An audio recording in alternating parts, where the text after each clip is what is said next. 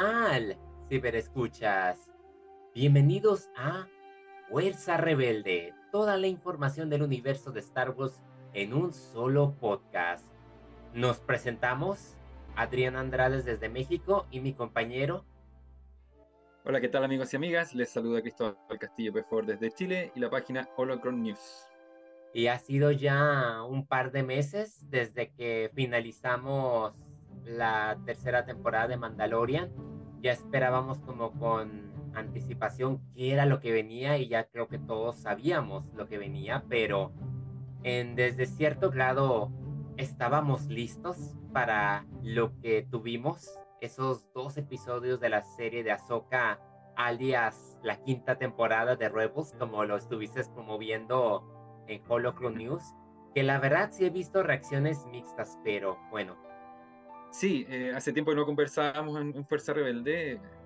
La última temporada de, o la tercera temporada de Mandalorian fue la última vez que conversamos y ya eh, descansamos por un tiempo para prepararnos para esta nueva, esta nueva serie que es Ahsoka.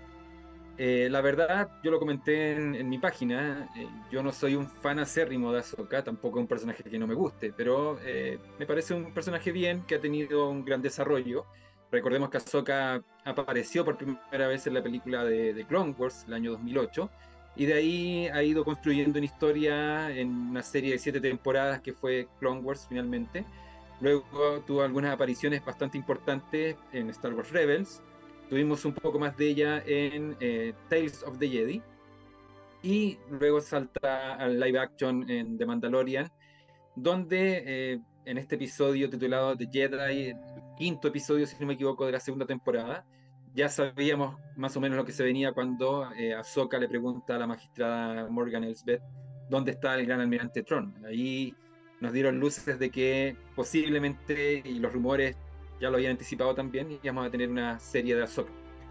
Así que eh, yo la verdad es que estaba bastante esperanzado de esta serie, a pesar de que, como dije, eh, Ahsoka no es de mis favoritas, Filoni, yo siempre he visto comentarios que algunas veces creo que está muy bien, otras veces más o menos, pero de todas formas estaba muy esperanzado porque hay un montón de elementos de esta serie que yo estoy esperando y que estaba esperando y que me han gustado. Así que en términos generales, los dos episodios que, pudimos ver me gustaron, eh, creo que eh, se encargaron de instalar cuál va a ser la historia que vamos a ver. Y creo que por lo que vimos vamos a tener mucho en los seis episodios que quedan se nota que hay bastante ambición en este proyecto. Dave Filoni sabe lo que tiene entre manos, ¿no? Es una serie que no cualquier fan puede llegar a verla y entenderla si no has pasado por Clone Wars ni Rebels. Y es un hecho de que a pesar de eso, los, estos dos episodios de Filoni hizo lo que pudo para reintroducirnos. Porque digo reintroducirnos porque los que ya sabemos la historia, pues nos sirve como una especie de recordatorio. La verdad que sí serviría mucho volver a haber visto Clone Wars y Rebels, pero estamos hablando de casi 10 temporadas en conjunto. es demasiada información, hay mucha historia que está culminando en este arco que va a extender todavía más porque al parecer ya no solamente se va a tratar de una galaxia, ahora están hablando de comunicarse con otra galaxia me intriga bastante porque hay muchas referencias a toda la saga de Star Wars. Me encanta la cinematografía, técnicamente, los efectos especiales, el diseño, los personajes, todo está muy bien elaborado. Y es un hecho de que la serie de Andor influenció bastante porque inclusive se nota que esta se la tomó de manera pausada. Hecho que varios lo han estado criticando y yo siento que está muy bien. Me gusta mucho que se tomen el tiempo para conocer esos personajes, qué es lo que están atravesando y qué es lo que tenemos que fijarnos, qué es lo que importa. No solamente es batallas, pelear, que sí lo tuvimos, pero fue más el desarrollo de personajes con el que nos bombardearon y la verdad que, que me encantó. Hubo como que de todo, hubo un poco, todavía no hay personajes, hay mucho simbolismo como dices, Inclusive, a pesar de tener las referencias en Rebels, hay todavía terreno que no se ha explorado y aquí se está explorando como a la vez también encaja perfectamente con las temporadas de Mandalorian, en donde estamos conociendo a la nueva república. La verdad que a mí me encantó y vamos a tratar de que en esta media hora pues podamos hacer un análisis pues un poco general o, tratar de abarcar todo, aunque realmente no hay mucho que podamos decir porque todavía hay mucho suspenso y muchos temas que estamos apenas por adentrarnos, como tú dices, todo lo que nos falta en los siguientes seis episodios. Dave Filoni igual tenía una misión más o menos difícil, el mundo de las series de Star Wars está siendo bastante visto por un público que recién está llegando a la sala. Pasó con The Mandalorian, o sea, mucha gente enganchó, enganchó por el tema de Grogu en ese tiempo llamado Baby Yoda, que sin duda fue un gancho muy importante para que personas que no conocían la saga se interesaran por, por Star Wars. Pero ahora lo que tenemos es que es una serie que, como bien ya dijimos, puede entenderse como una quinta temporada de Rebels. Y ahí el trabajo es mayor porque tienes que explicar mucho para que ese público que se está recién integrando pueda entender de qué estamos hablando. O sea, probablemente, y de hecho salieron algunos memes, así como de una persona un poco como extraviada, y se preguntaba quién es Ezra, por qué es tan importante, por qué hablan tanto de él. Bueno, la respuesta está en Rebels. Entonces, por eso digo, Dave Filoni tuvo una misión bastante difícil de hacer una serie que funcionara bien, que funcione bien, estamos hablando en presente, que funcione bien, pero que también el público nuevo eh, entienda qué es lo que está pasando, de qué estamos hablando. Y por eso quizás algunas personas criticaron un poco estos dos episodios por las sobreexplicaciones que se podían dar de ciertas situaciones. Pero yo entiendo que es algo normal, porque, como dije, hay gente nueva que no, quizás no ha tenido el tiempo, no han tenido las ganas. El factor de animación también es súper importante considerarlo. Mucha gente piensa que la animación es para niños, niñas, es para personas menores de edad y por lo tanto prefiere ver live action pensando que el otro material o el contenido no, es para su edad, no es apropiado. Pero nosotros sabemos que las series de animación de Star Wars son parte del canon, extienden la historia, entonces es necesario verlas. Por lo tanto, para quienes ya vimos esta serie, hay muchos temas que quizás se trataron de una forma más lenta porque había que explicar cosas pero al mismo tiempo las personas que no lo han visto quizás pueden estar un poco perdidos. Entonces encontrar ahí un punto medio era es la tarea que tiene Filoni para hacer que la gente enganche. Sabemos que no solamente, aunque la idea es que no solamente los fans de Star Wars vean esta serie, sino que vaya llegando más público y por lo tanto es importante que eh, se entienda la historia. Yo creo que esta introducción o reintroducción, como tú dices, va a durar hasta el próximo episodio, quizás el cuarto, y de ahí en adelante ya la serie debería poder defenderse por sí sola podríamos decirlo. Y creo que esto va a empezar cuando empiecen a ya viajar a esta nueva galaxia, porque ahí vamos a tener algo nuevo, algo nuevo para la gente nueva y algo nuevo para nosotros también. Conocer cómo funcionan las demás galaxias en este universo que es infinito, obviamente. De ese punto de vista, quizás para algunas personas conocedores de la saga, los primeros dos episodios fueron algo lentos, pero a mí desde Andor y mucho antes me interesa mucho el desarrollo de personajes y creo que en ese sentido lo han hecho bien, o, Dave Filoni lo hizo bien. Destaco principalmente el desarrollo que está teniendo Sabine, que era una personaje quizás un poco más secundaria en Rebels. Sabemos que teníamos a Ezra, teníamos a Kanan, e incluso a Hera era un poco más protagonista. Sabine estaba un poquito más atrás, pero aquí yo creo que en el primer episodio, y sí, más que nada el primero, se robó parte de la película. Así que en ese sentido creo que Sabine va a ser una buena coprotagonista y espero también que nos muestren más de su desarrollo. Pero en general creo que esa era la misión de Filoni en estos dos episodios, introducir una historia que fuera interesante no solamente para nosotros, sino que también para el público nuevo. Antes de centrarnos a las tramas de los dos episodios, me gustaría hablar del cast, ya que andabas mencionando a Sabine, estoy muy de acuerdo, Natasha Liu Bordizo, está que te atrapa. Yo creo que ella es el elemento de sorpresa porque al parecer es la más vulnerable de todos. Si todos vimos Rebels o inclusive si tú no ves Rebels, tú sabes que ella está pasando por un momento muy difícil, que es el peso y la, ser la sombra de Erra, que la dejó como la siguiente, ¿no? Y también haber sabido que ella fue una Padawan y que Ahsoka la abandonó y teniendo esa actitud de rebelde, porque ni siquiera tiene la armadura de Mandalorian. O sea, se encuentra en una crisis, aunque ese gatito, no sé cómo se llama. ¿Tú te sabes el nombre del gatito? Típico gato de Locutal, pero no sé si tendrá un nombre en específico como mascota, pero de los gatos que vimos y que de hecho también vimos en The Mandalorian. Sí, muy buena visualización, la verdad, que se veía demasiado tierno. pero concuerdo, yo creo que es la ventaja que tuvo Natasha de trabajar con este personaje, Rosario Dawson, y igualita, imita a Soka, los gestos, las expresiones, quizás no robe tanto, porque es un personaje muy estable a comparación de como la vimos en Clone Wars. En Clone Wars era una novata, estaba con Anakin, cometía errores y aquí está por su cuenta, ya es madura, ya ha atravesado bastante, ya la vimos inclusive que estuvo con Luke charlando. Entonces es una personaje que al parecer no hay nada nuevo que nos pueda aportar, pero aún así su presencia es muy estable porque hace complemento con Sabine, de una mancuerna que ni siquiera se nos hubiera pasado por la mente y todavía sigo con la duda de si Sabine es sensitiva a la fuerza porque al parecer no la ha mostrado por el momento, pero a lo mejor aquí están cambiando las ideologías de que no necesariamente a lo mejor tienes que poder usar la fuerza para por eso una Jedi y a lo mejor como es ya es una nueva república, ya es un nuevo tiempo, es un nuevo contexto, a lo mejor hay algo por ahí diferente, lo vamos a saber después. Mary Elizabeth uh, Winstead como Hera Sindula, ese aspecto maternal engancha. Y muchos no estaban de acuerdo con ella, pero yo tenía el presentimiento que le iba a hacer muy bien, pero en cada toma que hacía, yo decía, es que es la Hera. Luego, luego, y su pleito con Chopper, uy, casi me desmayo. La que me ha robado bastante aquí, me intrigan mucho, son los villanos. Ray Stevenson, quien ya se nos fue lamentablemente como Balance Paul, me tiene intrigado porque no es el típico villano, hay mucho su agenda. Ivana Sakno como Shinhai, estoy enamorado de ella. Las expresiones, inclusive que tenga su desta de Padawan y que sea más lado oscuro, o sea, me tiene intrigado.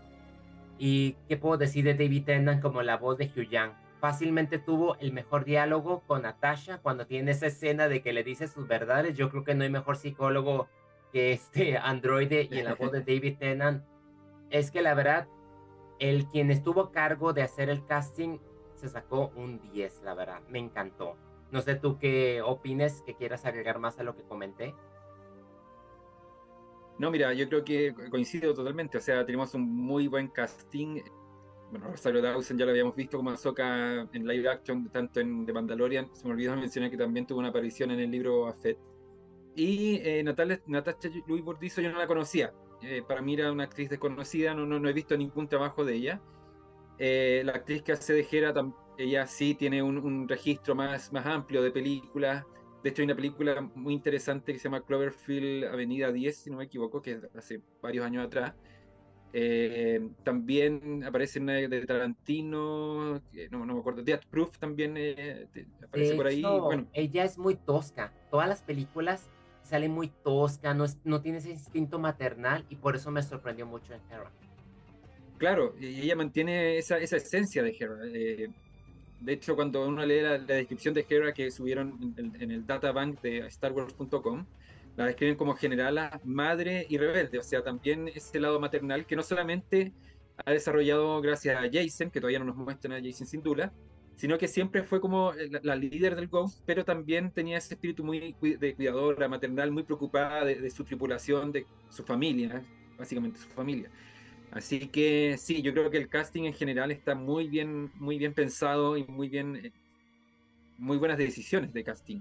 En cuanto a los villanos, coincido, creo que Ray Stevenson siempre destacó por ser un secundario bastante notable. Eh, yo lo, ubico hace mucho tiempo porque una de las primeras series que, de la que me hice fanático es una serie que se llama Roma, que, es de HBO, año 2006 más o menos. Y ahí hacía un personaje también coprotagonista que era como la parte graciosa, un poco, entre comillas, podríamos decirlo, dentro de un drama. Y de ahí, de ahí que ya lo ubicaba y me sorprendió eh, que, lo hayan anunciado para Star Wars. Lamentablemente, como tú dices, él, falleció hace un par de meses. Eh, una muerte bastante sorpresiva porque creo que estaba un poco enfermo, pero yo creo que nadie pensó que se iba a morir tan joven. Y la actriz de eh, Chin Hattie, si no me equivoco es el nombre, también. Yo creo que hay un consenso en general, por lo que he visto en redes sociales, de que el personaje se nota bastante interesante. Así que en términos generales, yo creo que el casting no tiene todo para eh, triunfar. Eh, así que mm, a nivel de actuaciones, creo que no nos vamos a quedar, eh, o la serie no va a quedar al debe, sino que nos va a presentar bastante buenas actuaciones. Ahora, ya que hablamos de los actores y concordamos, y todavía los que faltan por llegar, ¿verdad? Pero por el momento, geniales. pues vámonos a la trama de la parte 1, Maestro y Aprendiz. Y para variar, los títulos en rojo me recordaron bastante a los Clone Wars cuando estaban en rojo los de Darth Maul o cuando las cosas se iban a poner muy agresivas, inclusive la música y cuando va dándote el contexto de cuál es la situación. Sentí escalofríos, ¿eh? Sentí como que esto es un horror. Inclusive los créditos al final y todo te dan la finta de que esta serie va a ser más un aspecto más hacia lo cósmico y está bien. Me asusta un poco porque a mí nunca me ha gustado que jueguen con el tiempo, el espacio y Morgan lo dice que Tron me llama desde no sé cuándo dice, entonces me, me, asusta un poco porque me da miedo de que así como que, ok, ya lo han hecho en el pasado con, el, con la trilogía de Mortis, también con el mundo entre mundos, pero lo han manejado poquito, entonces me da un poco de nervios, pero bueno, tengo que confiar me gustó porque no sé si te diste cuenta que fue una especie de paralelo la entrada al episodio 4. Llega una nave, inclusive parecen los mismos pasillos, pero en esta ocasión son los malos llegan y no, es que la verdad cuando se presenta Balen y sorprendís, cuando dicen no somos Jedi y se empiezan a masacrar, fue muy impactante. Y también concuerdo con algo porque, o sea, terminan rescatando a Morgan y Morgan dice hay una Jedi detrás, ¿no? Y yo concuerdo también con un youtuber que dijo, es que no hubiesen dicho el nombre, hubieran puesto nomás el título.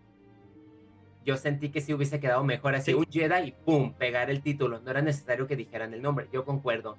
Les hubiera dado más intensidad todavía, pero la verdad que ese inicio a mí me quedé, esto es otra cosa. Y ya cambiando local, qué bien se ve la transición de ese planeta caricaturesco y a pesar de que conservan los colores en los uniformes que son muy llamativos, queda muy bien. Esta serie sobre esta serie es, se diferencia de las demás y a la vez hace esa necesaria conversión y estoy fascinado, la verdad, con la forma en que se nos dio este primer capítulo, los diálogos entre Ahsoka y Sabine, todo me gustó, la verdad. Fue lo único que a lo mejor a mí me asustó un poco la idea de explorar otra galaxia o explorar las líneas de tiempo de una manera a lo mejor, no sé, yo, yo como que no quisiera que lo volvieran tipo como las de Marvel, espero no vayan para allá, pero es lo único, que, que me da un poco de nervios, pero de ahí en fuera, inclusive me gustó el especie de Indiana Jones de ver a Soka explorando ese templo, que ya descubrimos que es un templo de las brujas de Datomil,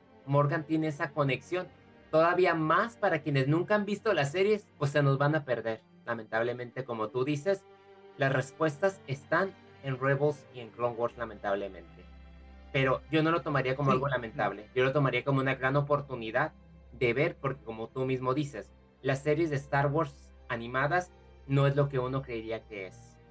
Son parte de la historia, son parte del canon. Y de hecho, en la animación está la oportunidad de llegar o, o de hacer cosas que a lo mejor es más difícil hacerlas en live action. Entonces, eh, imagínate eh, intentar montar una, no sé, alguna batalla, la de Cryptosis, eh, con la que empieza la película de Clone Wars en live action, un Vara, no lo sé, pero, pero me refiero que la animación da esa oportunidad para poder llegar a más lugares. Por lo tanto, es importante que la gente también deje de subestimar un poco la animación y no se pierda ese material que, por lo menos, a mí Rebels me gusta un poquito más eh, que, de Clone Wars, eh, pero es un material que hay que considerar para la historia en general de Star Wars. Que hablar de The Bad Batch, o sea, The Bad Batch yo creo que ha sido de las series más ninguneadas de, de, Star Wars.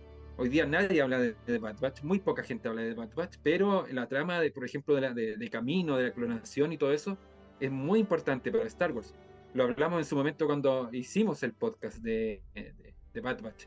El episodio de cuando aparece Palpatine en el Senado, para mí es uno de los más importantes de las series, tanto animación y live action. Así que creo que eh, esto puede ser un incentivo para algunas personas que, les interesa el universo de Star Wars y eh, quieran eh, conectarse con esta serie de Ahsoka. Es decir, ¿por qué pasa esto? Como dije recién, ¿quién es Ezra? Bien, hay una, una serie de animación, la voy a ver. Yo creo que podría ser un buen incentivo. Bien, en cuanto al primer episodio, a mí me gustó bastante. creo que coincido contigo en esa introducción, con ese opening crawl en letras rojas y la música de bastante profunda tensión nos demuestra que lo que vamos a ver es algo serio, es algo importante, algo importante para la historia. Y me encanta que se haya recurrido a, eh, a, una introducción con letras porque eso también es muy clásico de Star Wars. Quizás no es el mismo que va un poco eh, en diagonal o un poco como eh, ladeado subiendo, sino que fue como un texto estándar, pero funciona súper bien. Me encantó ver la Nueva República, creo que era también de los puntos que yo deseaba ver en esta serie. ver los X-Wing, ver todas las naves clásicas, incluso, no sé si te percataste, que incluso algunos acordes o parte de la música era muy parecido a la música clásica, eh, hoy día escuché o leí en Twitter a alguien que decía, no entiendo por qué las series live action no ocupan la música clásica de Star Wars. Yo siento que aquí había algunos acordes, algunos sonidos que, incluso sonidos, e, eso también, sonidos de cosas que, que de repente sonaban por ahí, que también eran sonidos muy habituales de las películas originales, precuelas y secuelas. Entonces, creo que eso, esos detalles también están muy bien cuidados coincido contigo, no lo había pensado. Eso de cuando Morgan dice el nombre de la Jedi, quizás no decirlo y poner el, título, creo que hubiera sido una transición bastante interesante y bastante potente. Pero toda esa parte, primera parte, muy bien. Destaco el diseño de producción, creo que ahí también ha sido muy cuidadoso eh, y que intenta seguir la línea de la trilogía original. Recordemos que esta serie está tiempo después del episodio 6, así que han sabido cuidar esa línea y que también está corriendo a la misma o al mismo tiempo que de Mandalorian. Creo que ahí vamos a tener que hacer un trabajo para ordenar eh, todo este contenido, pero que se mantenga la estética me parece muy bien. En términos generales, el primer episodio me gustó. Creo que la presentación de Sabine, voy a seguir destacando a Sabine porque creo que en, buena parte se robó el protagonismo.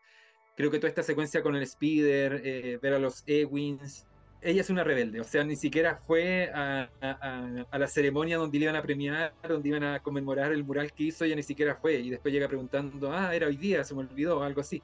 Entonces creo que ese espíritu rebelde eh, hace que el protagonismo en parte se lo haya robado. A mí lo que pasa con Ahsoka, a diferencia de Sabine, creo que Ahsoka todavía está eh, un poco rígida, podríamos decir, es una personaje demasiado seria de repente creo que al, protagonista de, una serie también hay que darle momentos de respiro, momentos en que pueda distender un poco el ambiente. Creo que en ese sentido Filoni cuando escribió estos episodios quizás está tomando demasiado en serio lo de Ahsoka, a diferencia de Sabine que nos regala momentos como el que señalé recién. Creo que ahí podría haber una pequeña crítica, pero lo demás me pareció bastante bien. Todo el tema de, como tú dices, lo de Indiana Jones, escapar de este templo, descubrir un poco el punto de vista místico también. Creo que nos estábamos olvidando un poco de, que la fuerza de este campo de energía místico, que hay toda una, cuestión, voy a valga la redundancia, pero mística detrás, espiritual, creo que eso también de repente se nos olvidaba y, este templo creo que nos hace devolvernos a eso, a pesar de que yo al principio pensé que era un templo Jedi, después descubrimos que eh, una referencia directa de Clone Wars, que era eh, de, las brujas de Dato. Así que esos elementos creo que están bastante bien. Em, hay diálogos muy buenos, creo que como tú dices, el, diálogo que tiene, eh, no sé si lo pronuncio bien, Yuhan, Yuhan es el, nombre del, droide, creo que eh, aporta sabiduría, eh, probablemente esté haciendo un poco el rol de Citripio, quizás no tan asustadizo como Citripio, pero sí que puede aportar algunos momentos de sabiduría, así que en términos generales creo que el, episodio está bastante bien. Y quizás al igual que, lo que te pasa a ti, me asusta un poco este tema de eh, los viajes, pero por lo menos lo que yo interpreté es que vamos a conocer otra galaxia, eso ya, está bien. Ahora, en los juegos de viaje en el tiempo quizás es más complejo porque puede que funcione en animación, pero quizás en live action se sienta un poco raro. Yo espero que no, no hayan tomado ese camino, porque yo entiendo que el mundo entre mundos si bien puede eh, mostrarnos algunos acontecimientos, no sé si puede ser tan poderoso como para cambiar ciertos acontecimientos. Más allá de lo que tú estás viendo en el mundo entre mundos. O sea, tú puedes ver cosas ahí, pero en la realidad, fuera de ese círculo, podríamos decir, de energía, las cosas van a seguir siendo igual. Así que yo espero que no jueguen con esas líneas de tiempo. Yo creo que la línea de tiempo tiene que mantenerse. Eh, y el mundo entre mundos o todas estas nuevas eh, cuestiones que nos están presentando sirven más que nada para visualizar ciertas realidades, ciertos lugares, eh, pero no mover el, tiempo. Y lo último del episodio también me pareció bastante bien, lo de Sabine peleando con eh, Chin. Creo que ahí también tenemos el momento de enfrentamiento con Sable de Luz que Dave Filoni prometió que iba a haber bastante en esta serie. Así que, eh, bien. Ah, eso quería decir. Eh, no sé si me convence tampoco tanto la idea de que Sabine sea sensible a la fuerza. Y lo digo más que nada porque cuando uno piensa en el grupo de Rebels, sabe que Ezra es el protagonista y él es sensible a la fuerza. De hecho, tiene una especie de entrenamiento como Jedi. Kanan eh, tampoco pudo terminar su entrenamiento, pero él pertenecía a la orden. y de ahí, bueno, Ahsoka en parte también formó parte de este grupo, pero no era como parte del Ghost, pero también es, parte de la serie, también sensible a la fuerza, y por lo tanto nos quedarían afuera Hera y Sep. Entonces creo que hacer que varios personajes del grupo, o empezar a, a que más personajes sean sensibles a la fuerza que los que menos, creo que a lo mejor no me gusta. Pero eh, habría que ver, habría que ver. Hay una secuencia de los trailers que, que no han mostrado todavía en que está peleando nuevamente eh, Sabine con Chin y Sabine como que eh, hace un movimiento con la mano intentando usar la fuerza y Chin le dice tú no tienes poder. Así que veamos cómo evoluciona eso. Pero en términos generales el episodio me pareció bastante bien. Sí, la forma que concluyó cuando la, le encajó la espada me quedé en shock. Fue una buena manera de dirigirnos al segundo episodio en donde hubo algo que me gustó porque Ahsoka tiene, comparte la misma habilidad que, Cestis, que era como ecos de la fuerza, como que puede más o menos ver fragmentos del, del pasado, que fue como fue estudiando cómo fue que Sabine perdió el mapa estelar. Me gustó también en ese aspecto el astillero, cuando se reúne Ahsoka y Hera y se agarran investigando y se dan cuenta que la nueva república pues está corrupta. Quizás ahí se note el error de la arrogancia, porque solo por haber creído que ya ganaron, ya es suficiente y el mal no va a volver a salir.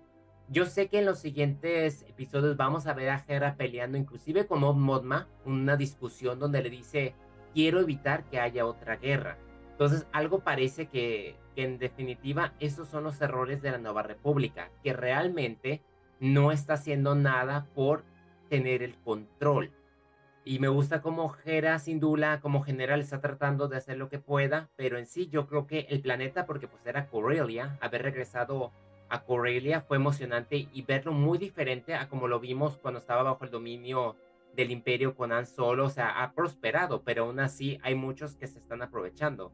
Luego, luego cuando se levantan todos se dicen, por el imperio, porque me dio mucha risa como el androide les dijo de que no, que, que estaban haciendo sus tranzas, ¿no? Me gustó, o sea, la secuencia de las naves, inclusive el, el duelo que tiene Ahsoka con, no me acuerdo el nombre de, de este, le dicen mucho que es un inquisidor, pero no estoy seguro si sea, porque usa la armadura.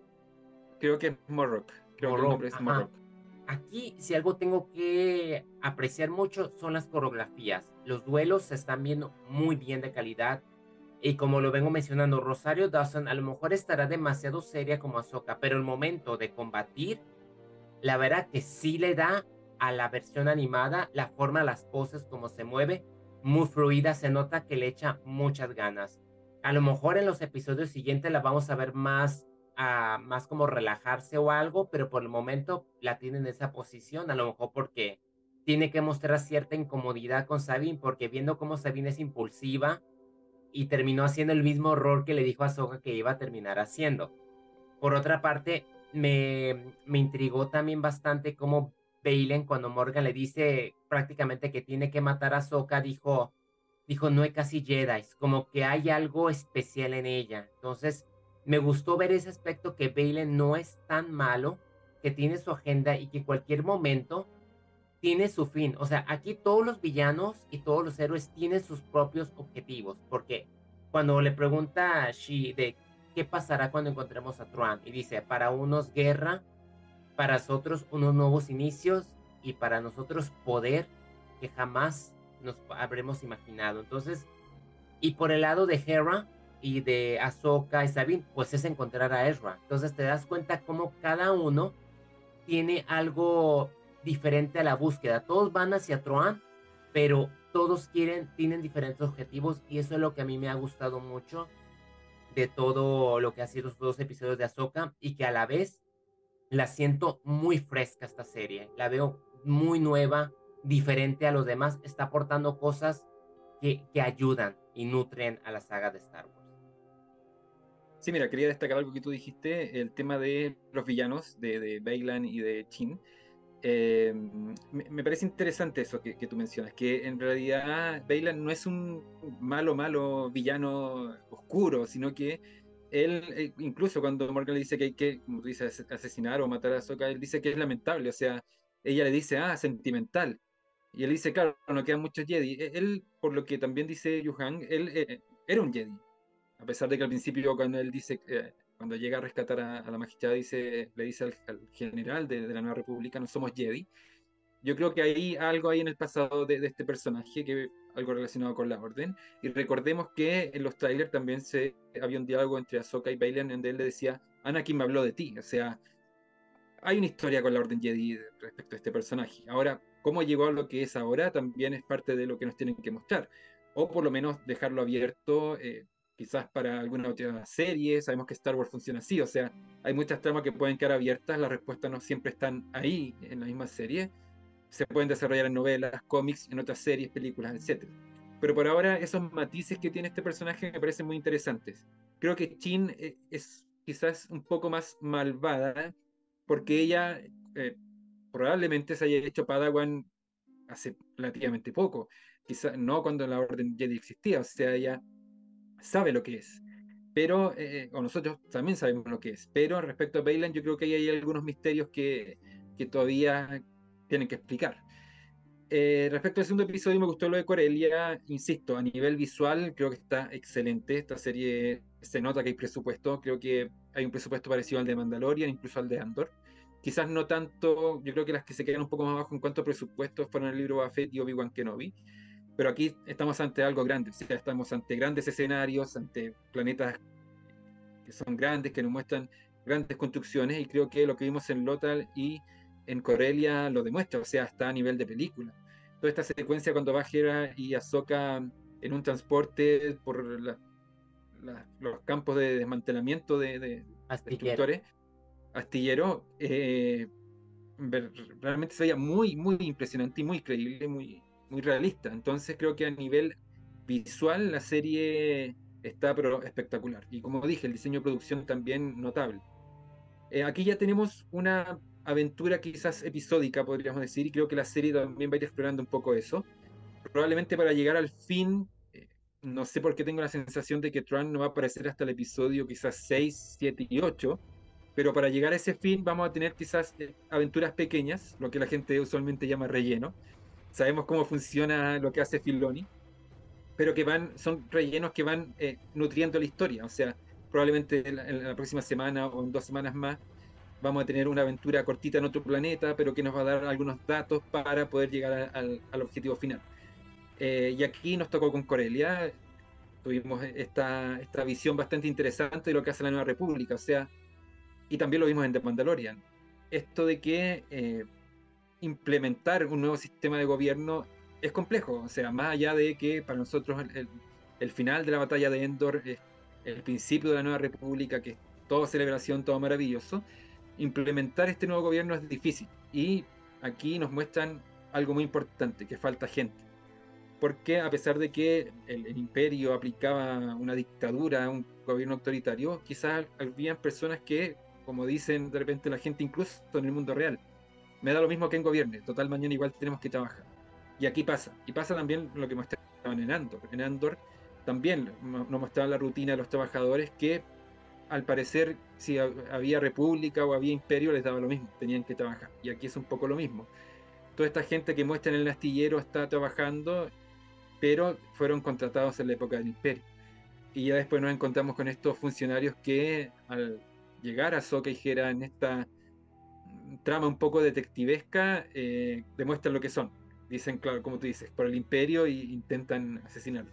Creo que eso es muy interesante. Creo que el punto de vista político está muy presente. Creo que en el episodio de, de Mandalorian, donde nos muestran al doctor Pershing, creo que ese es un episodio de pura Nueva República y creo que ahí nos dejan muy en claro que es difícil. Para la Nueva República es difícil y ahí hay que ver qué pasa con Mon Mothma. cómo lo plantea y si tenemos alguna aparición de algún otro personaje como Leia Organa. Entonces, ese es un lado que yo creo que igual vamos a explorar. Eh, sabemos que este viaje que va a realizar eh, Ahsoka, me imagino que con eh, Sabine, eh, también nos van a mostrar el otro lado. Yo creo que Hera no va a ser parte de este viaje, sino que ya se va a quedar con la Nueva República y ahí nos van a mostrar esa parte política que por lo menos a mí me interesa bastante. lo que te quería preguntar o comentar es el final del episodio. Yo entiendo que lo que vimos al final es la secuencia de Rebels, el, el final. Y ahí, ahí, uh, escuché varias críticas, primero porque hay un pequeño cambio que para mí, bueno, me da un poco lo mismo, pero, pero hay algunas personas molestas porque eh, cuando fue el final de Rebels, eh, se habló mucho de la Blanca, que era como una especie de em, alegoría a, a, Gandalf, ¿no es cierto? Sabemos que Filoni es muy fanático del Cerdo de los Anillos. Y ella tenía un báculo en, el episodio de, de, Rebels. Y aquí eh, por lo que vi, no sé, tendría que verlo de nuevo el episodio, pero ella sigue con su poncho habitual gris. Entonces, esos cambios a, algunas personas no les gustan mucho, pero no sé, no sé qué opinas. Pues a mí no me molesta, fue una animación en ese momento y conforme avance la serie a lo mejor va a empezar a, a verse esos tonos. O sea, no, eso no quita el hecho de que Ahsoka va por Sabine. Sí, esa yo creo que fue de las, de las quejas que, que leí respecto a este episodio, pero claro, son detalles. Eh, imagino que en este caso Filoni es libre de, de, plantear la, la, secuencia, que más que nada es, una secuencia súper similar, sino que hay diferencia ahí en el traje de, de Ahsoka.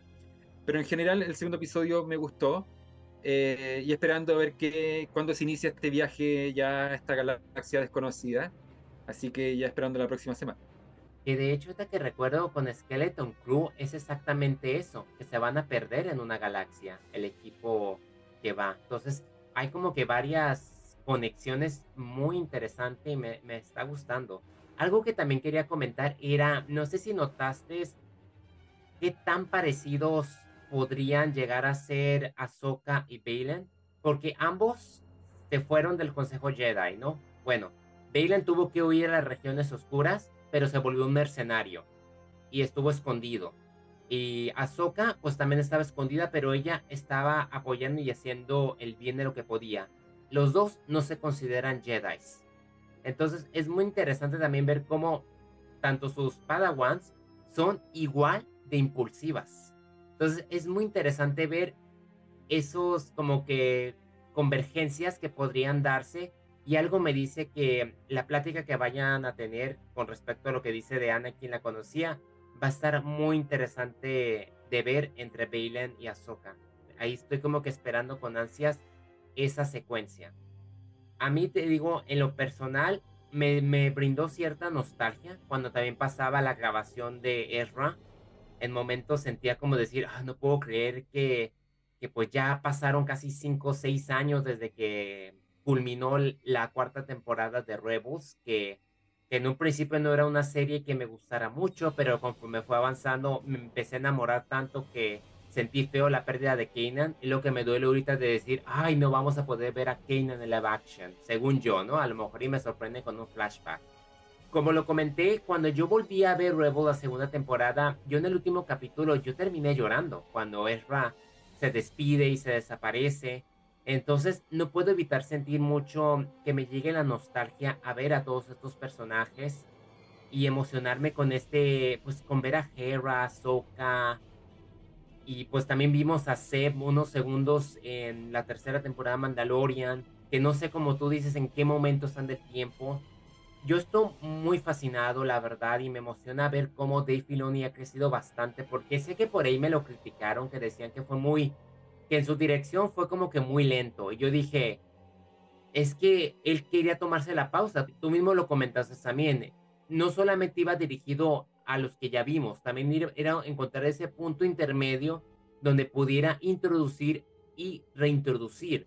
No es una labor tan fácil que se lleva a cabo y mucho menos en llevar a cabo un guion y convertir algo que era animado a hacerlo live action. Pero Dave Filoni ha demostrado sinceramente que tiene un, equipazo de primera, que todo el departamento de Lucasfilm sabe hacer las conversiones porque Hera, Sabine, Chopper, que yo creo que también va a terminar robando y lo tuvimos poco, las naves, o sea, reconocer la nave de Ahsoka, que era una nave que aparecía en la serie de Clone Wars, la verdad, o como dice, las, tener las X-Fighters, los logos, los uniformes, también tener esos colores que llaman la atención de la serie de Rebels, la verdad es que es un magnífico trabajo, la calidad que le metieron, las batallas, la verdad que aunque sea pausada o se tome su tiempo, está muy bien llevado a cabo y tener a Kevin Kainer jugando con los temas de Rebels y también manejando los temas clásicos, como decías, darle su propio despliegue. La verdad, yo lo único que puedo decir es que yo estoy fascinado con esto que se nos presentó, estoy intrigado con los antagonistas, quiero saber más de los antagonistas y hacia dónde se va, pero yo fascinado. Sí, yo también estoy bastante contento. Creo que la serie tiene un potencial tremendo. Eh, como dije, los dos primeros episodios sirven de introducción. Ya sabemos hasta dónde va la serie. O sea, eso es lo importante. El, objetivo que, se plantearon al, hacer esta, espero que primera de varias temporadas.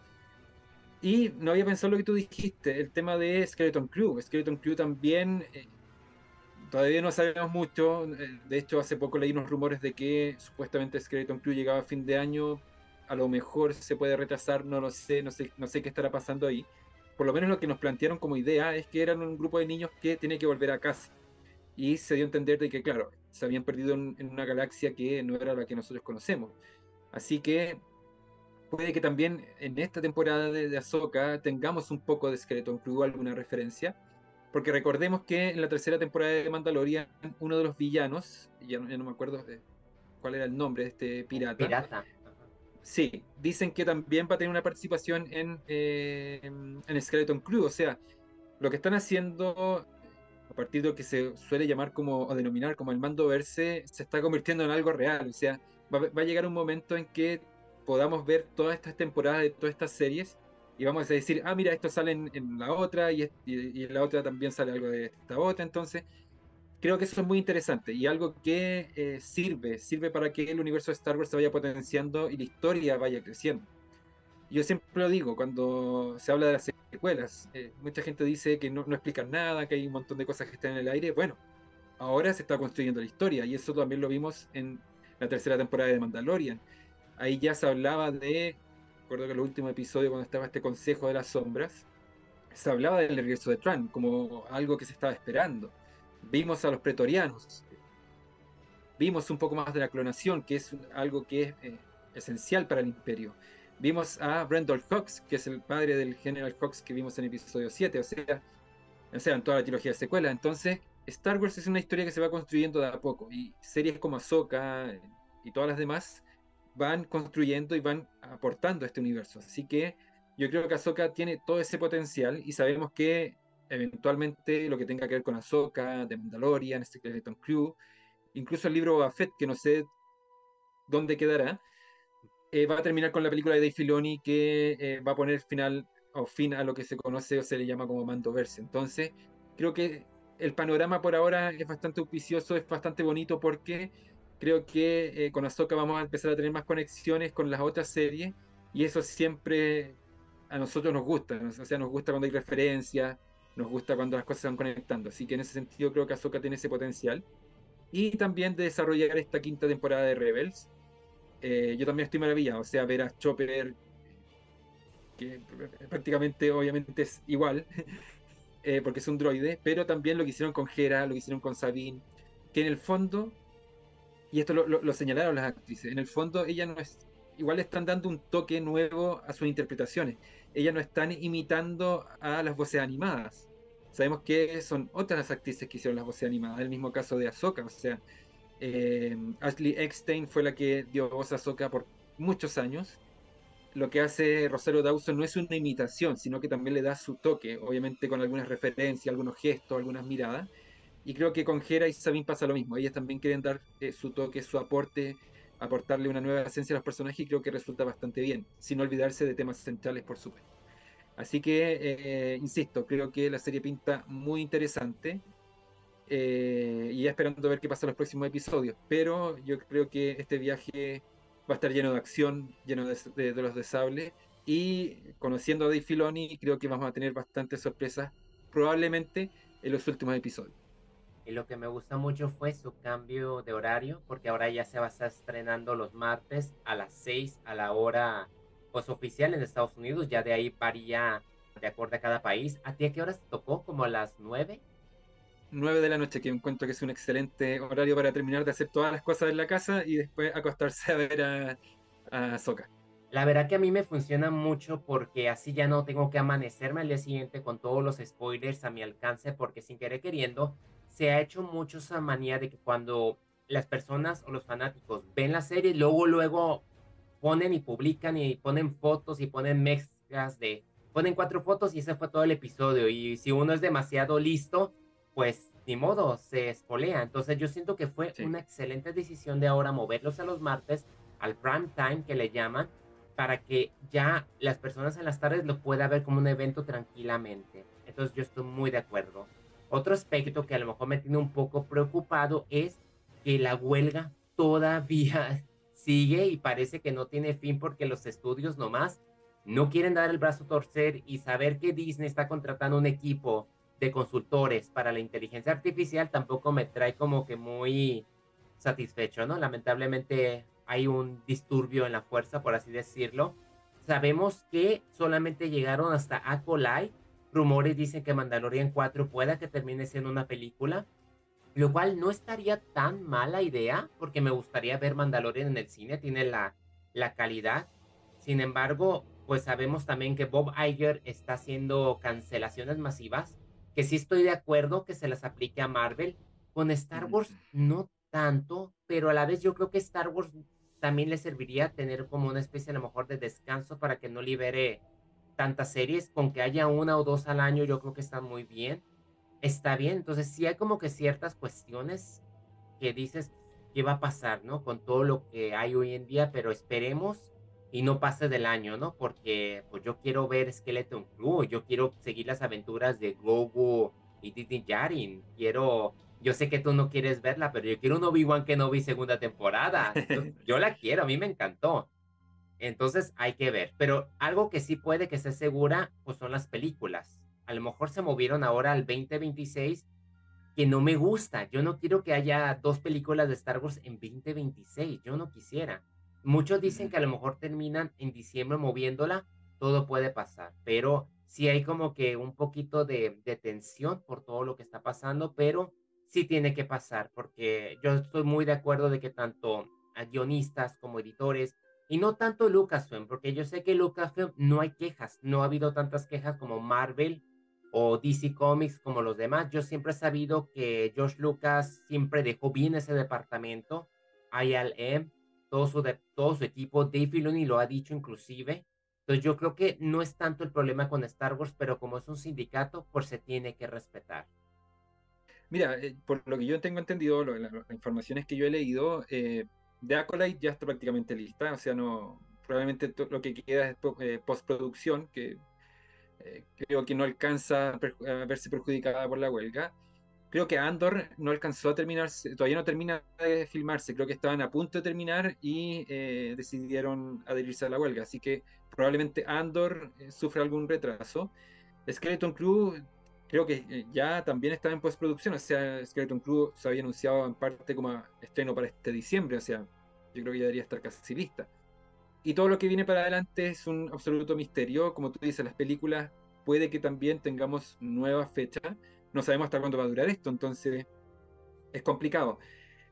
De cierta manera, puede que eh, sea conveniente, como tú dices, porque la, de hecho Kathleen Kennedy lo dijo, la idea es que las películas de Star Wars vuelvan a ser un gran evento. Pero si tú estrenas dos películas al año o películas todos los años, esa idea de evento se va perdiendo. Es, yo creo que la gente común, que no es fanática, dice, ah, una nueva película de Star Wars y todos los años hay una película de Star Wars. A contrario de lo que podría ser cada tres años, cada cuatro años, incluso cada cinco años, y decir, oh, mira, después de tanto tiempo tenemos una nueva película de Star Wars, es algo importante. Por lo tanto, ahí podrían jugar un poco con eso, pero nuestro lado de fanáticos, obviamente, si fuera por nosotros, que se estrenara una serie a la semana. Pero ahí habría que ver cómo, qué, pasa. Y respecto a Iwan Kenobi, que el otro día estuve pensando, me gustaría una segunda temporada, pero cuando Iwan McGregor esté más viejo. no sé por qué tengo e, esa idea de que cuando esté como acercándose un poco, bueno, no sé qué edad tiene ahora Iwan McGregor, pero cuando esté un poco más viejito, como sentir lo que, se acerca cada vez más a lo que era Obi-Wan vi en la trilogía original, pienso en unos 5 años más, 6 años más, 7 años más, 10 años más incluso, creo que a mí me gustaría por lo menos, pero sabemos que en Star Wars hay un millón de historias que pueden contarse, así que yo creo que Obi-Wan en ese tiempo que de lo que vimos ahora hasta el episodio 4, le pueden ver pasado un montón de cosas, así que perfectamente se puede hacer una segunda temporada. Algo también, digamos, de esa pausa, porque es evidente que va a pasar un tiempo donde no va a haber producciones por todo este retraso. Algo aquí que tenemos a nuestro favor es que podemos volver a ver las series animadas, los clásicos, las precuelas, que es lo que yo siento que necesito, porque digo, cada año hemos tenido como que tres series de Star Wars y ha habido mucho contenido, mucha información. La pandemia en vez de darnos este espacio para respirar, nos saturaron todas las plataformas de streaming. Y es lo que yo siempre he batallado mucho, de decir, ay, cuando era niño podía ver cada, una vez al año me aventaba la trilogía clásica, ¿no? Salían las precuelas, una vez al año me aventaba las seis. Hoy en día, pues una vez al año no me puedo aventar cuántas series van, como seis, siete series televisivas, son 11 películas, es muy difícil y me duele porque me gustan, o sea, es un material que me gustaba a mí verlo y verlo, las novelas también leerlas, escucharlas, yo siento que digo, ok, si algo bueno voy a ver de este espacio que vaya a ver es que puedo aprovecharlo para volver a ver materiales anteriores, igual para las personas que están entrando al mundo de Azoka y no saben nada, pues ahí van a tener su tiempo para ponerse al tanto porque lo vale. Entonces, ese es el aspecto positivo que estoy tratando de ver y el concepto de que vaya a haber más calidad y que se tome en el tiempo. Sí, totalmente de acuerdo. Creo que nos falta tiempo para repasar la serie. Yo hace poquito vi Andor de nuevo, eh, pero me gustaría ver de nuevo Big-One, me gustaría ver de nuevo las primeras temporadas de Mandalorian y me gustaría ver de nuevo The Clone Wars, que yo la vi hace muchos años. Es una serie bastante larga, entonces uno se toma su tiempo, pero, pero sí, creo que esos espacios nos podrían eh, dejar ese tiempo para para recuperar ciertas, ciertos temas que quizás se nos han ido olvidando eh, o, detallitos que de repente uno no, no, logra ver y que ahora, gracias a las series nuevas que evidentemente van eh, también agregando detalles de esas otras series, uno las puede apreciar. Así que creo que sería una buena idea. Pero veamos qué pasa con la huelga y de ahí saquemos las conclusiones, porque, como digo, hay series que ya deberían estar listas. Creo que Andor sería la que de ahí en adelante ya empezarían a retrasarse las cosas para Lucasfilm. Entre tanto, disfrutemos de Azoka y aquí estamos de regreso después de, de pues varios meses que sí empezamos un poquito oxidados, no sé qué nos pasó, ya como que toda la fluidez, estábamos como que a mil cuando estábamos con Bad Batch y Mando, yo me acuerdo que estábamos bien presionados y ahora que regresamos así andamos como que un poco nerviosos de decir, ay, ¿cómo lo voy a decir? ¿Qué voy a decir? No, pero, pero una vez que uno se inicia en Fuerza Rebelde, como que solitos se dan las cosas y, y ahí vamos ahí vamos analizando y yo creo que este análisis ha estado muy bueno, la verdad. Sí, como siempre decimos, eh, Fuerza Rebelde no es ni más ni menos que un programa en el que dos amigos se juntan a conversar de Star Wars. Y a pesar de la distancia México-Chile, eh, podemos conversar tranquilamente y disfrutar de esta saga que tanto nos gusta. Así que eh, no es un programa 100% ah, analítico ni nada, sino que más que nada son nuestras sensaciones respecto a lo que vemos a lo que nos gusta y a lo que esperamos del futuro de Star Wars. Así que, como siempre decimos también, tenemos Fuerza Rebelde para rato y por lo menos en estas semanas dedicados totalmente y 100% a la serie de Ahsoka. Muchas gracias por habernos acompañado y nos estamos viendo cada semana para hablar de un nuevo episodio. Que la fuerza los acompañe.